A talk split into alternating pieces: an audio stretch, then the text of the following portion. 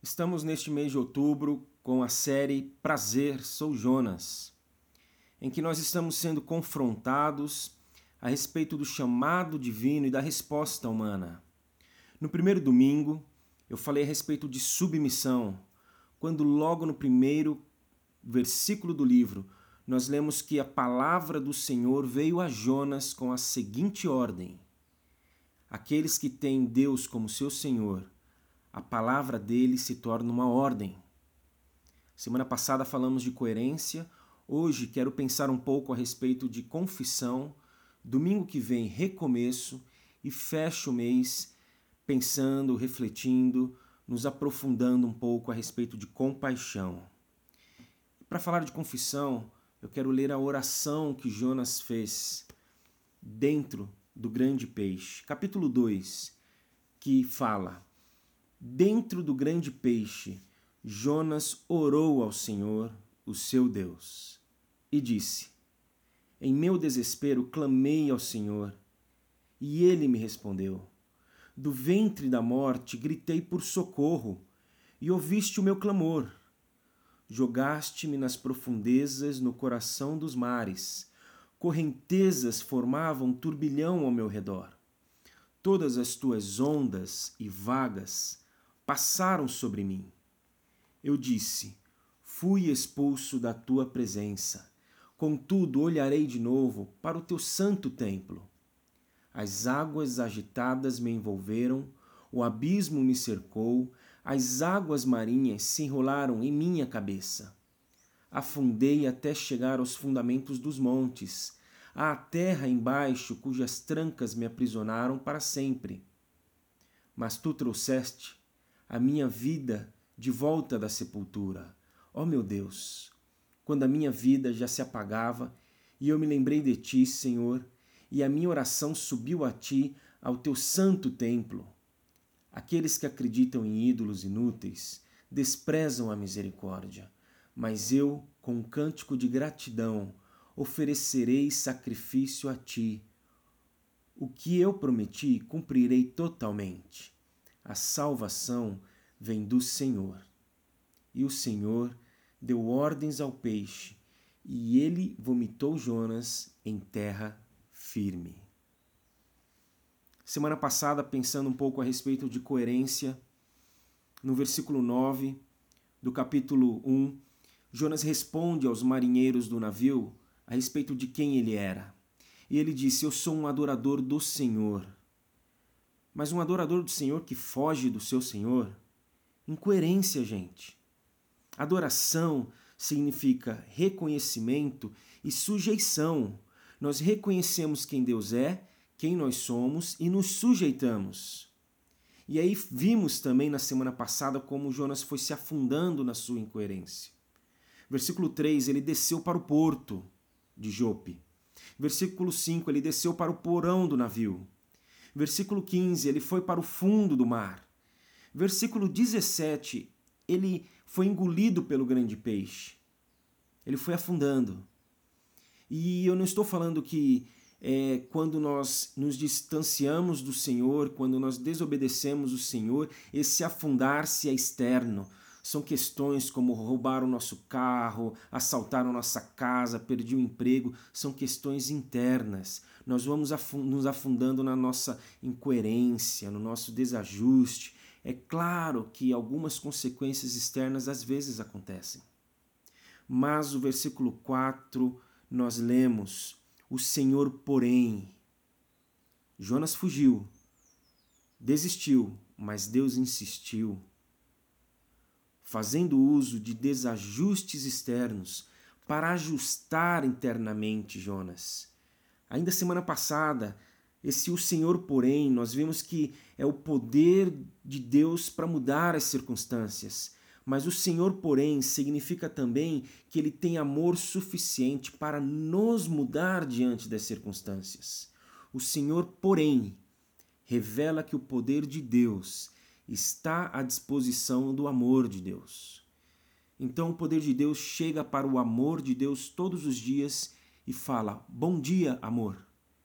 O que, que você precisa que eu faça? Então fomos desafiados a mais do que pedir pela manifestação do poder de Deus, pedindo para que Ele mude as circunstâncias, para que peçamos, sim, a manifestação do amor dele, nos mudando diante das circunstâncias. Então, se você também entende ser este o caminho, que esse deve ser o pedido, o de mudanças em nós, o de ajustes, eu digo que o caminho é a confissão por meio da oração.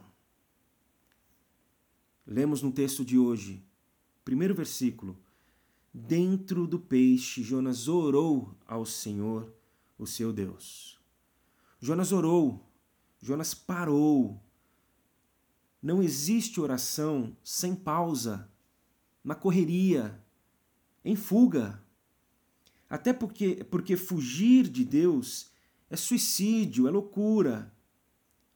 E para Jonas não se matar, Deus ajudou Jonas a parar.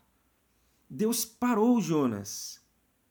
Aí Jonas desistiu de fugir, de correr, de distanciar-se.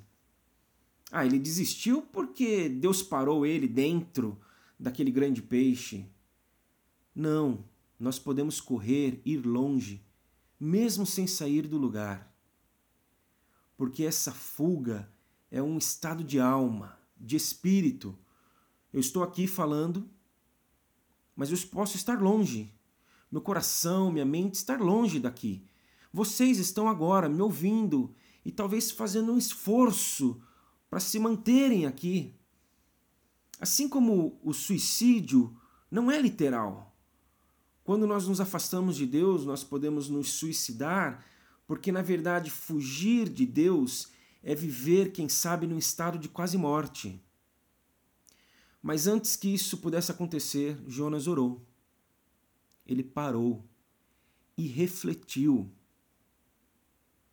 Jonas passou a vasculhar seu caos, seu desajuste. Ele encarou de frente a sua incoerência, que estava matando ele. Tem um grande amigo que, sempre que estamos juntos em São Paulo, quando eu vou para lá, ele, nós tomamos um café pastor, ele, conselheiro, e ele diz que às vezes vendo alguma situação, um aconselhamento que ele está fazendo, ele fala para a pessoa: Isso tem cheiro de morte.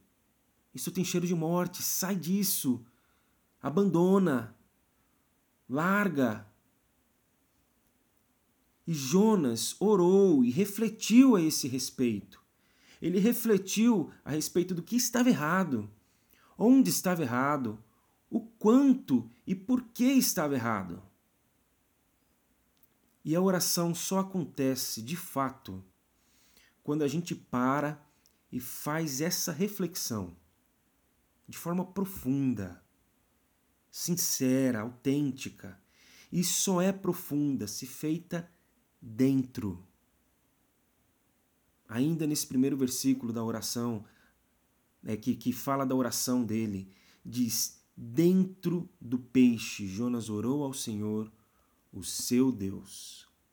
Dentro da situação, inserido, imerso, a partir de onde nós estamos. Por isso, esse parar, esse local, não é um espaço físico, não é um ambiente, mas é a nossa condição, dentro da nossa condição, dentro da circunstância. A confissão parte do nosso estado, do nosso momento, da nossa realidade. Versículo 2: Em meu desespero, em. Ainda no 2, do ventre da morte. Versículo 3 fala das circunstâncias, correntezas ao meu redor. Versículo 5 está repleto dessa noção de que nós devemos estar, do que está presente neste momento. As águas me envolveram. Fala, o abismo me cercou. Águas se enrolaram em minha cabeça. Os fundamentos dos montes me aprisionaram. Confessar significa estar lá, presente, se apresentar, Quantas vezes nós vamos conversar com as nossas crianças porque elas aprontaram elas fizeram algo que não foi bom, e aí nós esperamos que elas confessem, que elas falem o que aconteceu, e ali naquela conversa elas ficam com risinhos, elas olham é, para o lado, elas não prestam atenção, elas não estão lá. Aí nós falamos, Senhor, eu confesso o meu caos. E Deus fala, mas eu não estou vendo. Você não está falando de dentro do seu caos. Não é que a gente consegue fugir dele, mas é que a gente consegue se esconder dentro do nosso caos. Nós negamos, nós maquiamos, nós atenuamos a situação. Mas confissão não é hora de atenuar nada. Não é hora de aliviar para o nosso lado. Jonas continuou falando de algas, mares, correntezas, turbilhão, ondas. Ele falou de sepultura. Ele falou daquilo que ele estava precisando. Ele falou de salvação. Jonas chegou diante do Senhor e disse: Senhor, as coisas não vão nada bem. Está difícil. Eu estou errando, estou me equivocando. Minha teimosia, meu egoísmo e autossuficiência me trouxeram até aqui. Confissão é reconhecimento. Reconhecimento da condição que nos encontramos. Confissão é orar com salmos. Eugene Peterson, ele traz, ele revela algo muito interessante. Ele fala que Jonas orou uma oração aprendida e que ele aprendeu a sua oração na escola dos Salmos. A oração de Jonas está repleta de salmos. Na minha angústia, Salmo 18, 6, 121. Profundo, profundeza, 18, 4 e 5. Tuas ondas passaram sobre mim, Salmo 42, 7. Encontramos aqui o Salmo 139, 7, o 5, 7, o 69, 2, 33, 142, 3, 18, 6. Ao Senhor pertence a salvação. Versículo 8, capítulo 8, versículo 3 de Salmos. Orar com salmos é orar a partir de onde nós estamos. Se teve alguém que orou a partir da sua condição, foi o salmista. Davi, um grande salmista. Eu já disse que eu entendo que ele foi a pessoa, o homem, segundo o coração de Deus, mesmo tendo feito e errado como ele errou, porque ele não se escondia de Deus. Ele fazia, ele vivia e dizia: Senhor, eu estou aqui. E nós confessamos para quem? Para Deus? Não. Deus já sabe. Não é para Deus ficar ciente, mas é para a gente ficar consciente. Não é para Deus conhecer, mas é para a gente reconhecer a nossa condição. Então a confissão é para a gente. Deus quer que nós saibamos, que nós olhemos e assumamos a situação, que nós paremos de negar, que paremos de jogar para frente, de protelar. São quantas as situações no nosso dia a dia em que nós sabemos que precisamos confessar, que precisamos expor, que precisamos revelar diante de nós mesmos e do Senhor e nós protelamos, nós jogamos. Não, agora não. Não, eu vou dar um jeito. Não, isso aí vai mudar por si mesmo. Não, isso aí será esquecido de alguma forma. Deus deseja que de dentro, expostos, nós confessemos e digamos: Salva-nos, Senhor.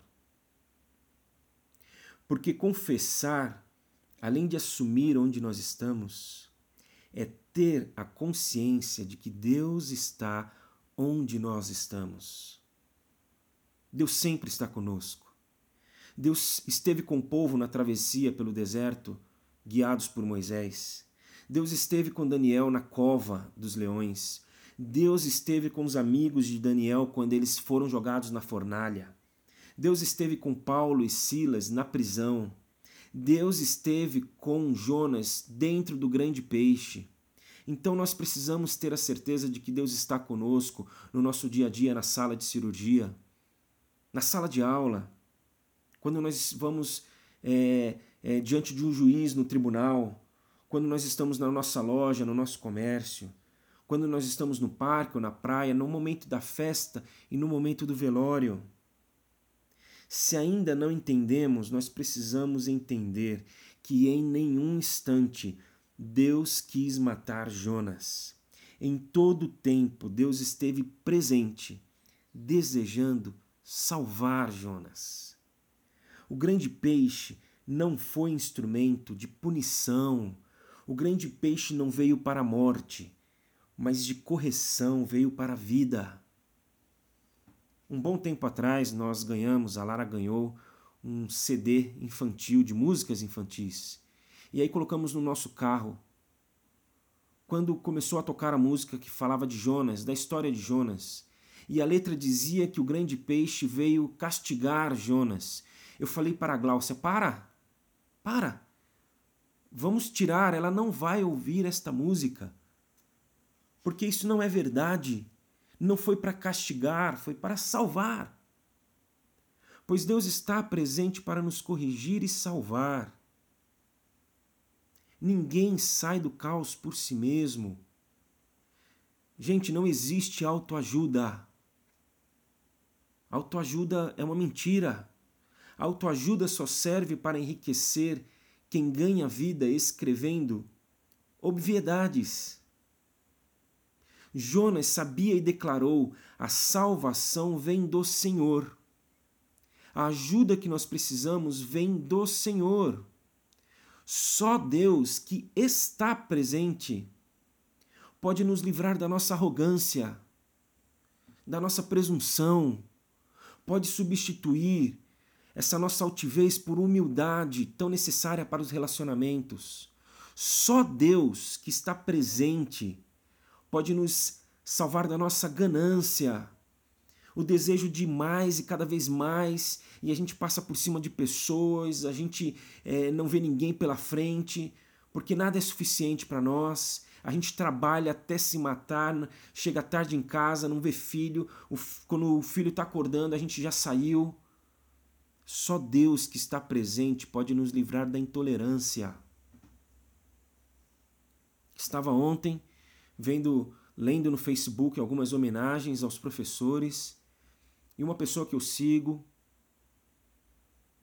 fez ali a sua homenagem, postou a foto de 10, 12 mestres, professores, pastores, gente que ele respeita, que ele ouve, que foram formadores e ainda são referência para ele.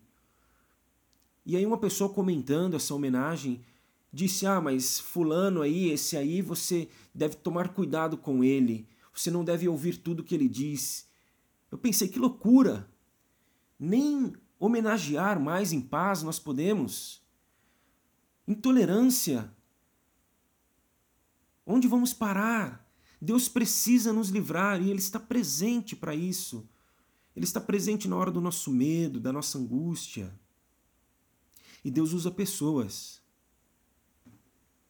Deus usa pessoas, então procure pessoas confiáveis, maduras, que tenham condições de te ouvir.